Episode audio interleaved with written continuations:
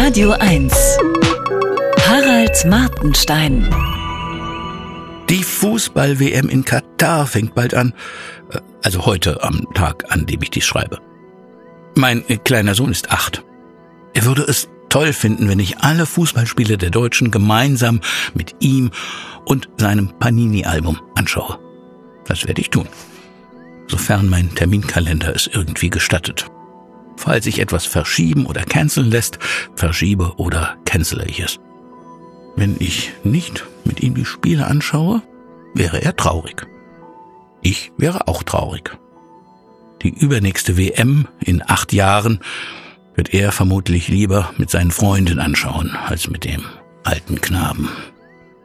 Ich bin bis dahin vielleicht eh gaga oder tot und nach allem, was man über diese Zustände weiß, an Fußballergebnissen völlig desinteressiert.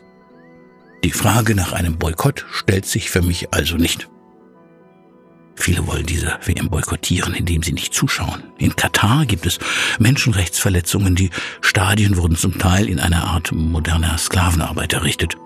Überhaupt ist diese WM womöglich nur durch Schmiergeldzahlungen nach Katar gekommen. Letzteres scheint allerdings eher der Normalfall zu sein. Mit der Begründung, da ist Geld geflossen, hätte man vermutlich auch die WM in Deutschland boykottieren können 2006. Die Frage, ob ich mich am Boykott beteilige, habe ich für mich mit Hilfe der Wissenschaft beantwortet. Was würde mein Boykott oder sogar ein Fernsehboykott aller Deutschen für die Lage in Katar bewirken? Überhaupt nichts.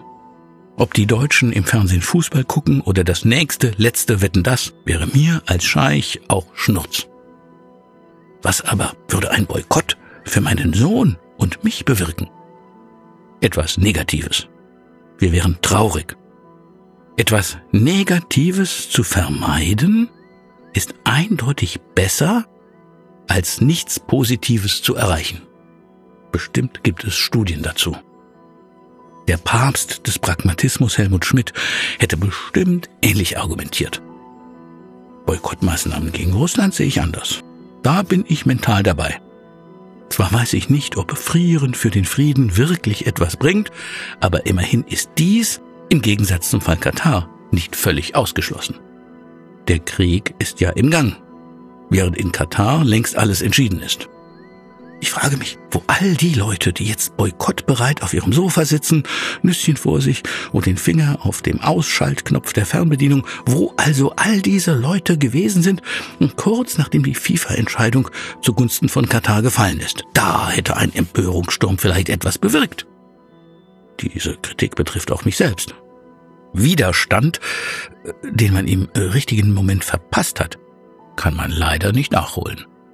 Wer erst Anfang 1990 aus der SED ausgetreten ist, hat irgendwie auch den richtigen Moment verpasst. Trotzdem bin ich äh, quasi vom Spielfeldrand aus voll und ganz auf der Seite der Boykotteure. Wenn man sich für Fußball gar nicht oder nur mäßig interessiert und sich während der WM gut fühlen will, ist so ein Boykott garantiert die richtige Entscheidung. Man bewirkt etwas Gutes. Mal nicht für Katar, aber doch garantiert für sich selbst. Also für einen Menschen, den man liebt. Das sollte man also unbedingt machen. Ich glaube, alle Psychologen werden mir zustimmen. Und falls Robert Habeck die von ihm ja angestrebte Energiepartnerschaft mit Katar kurzfristig doch noch zustande bringt, haben es sowohl die Fans in der Sportbar als auch die Boykotteure in ihren Chatrooms garantiert warm. Egal ob gegen Spanien, auf Twitter oder auf Mastodon. Besser geht's nicht. Harald Martenstein auf Radio 1.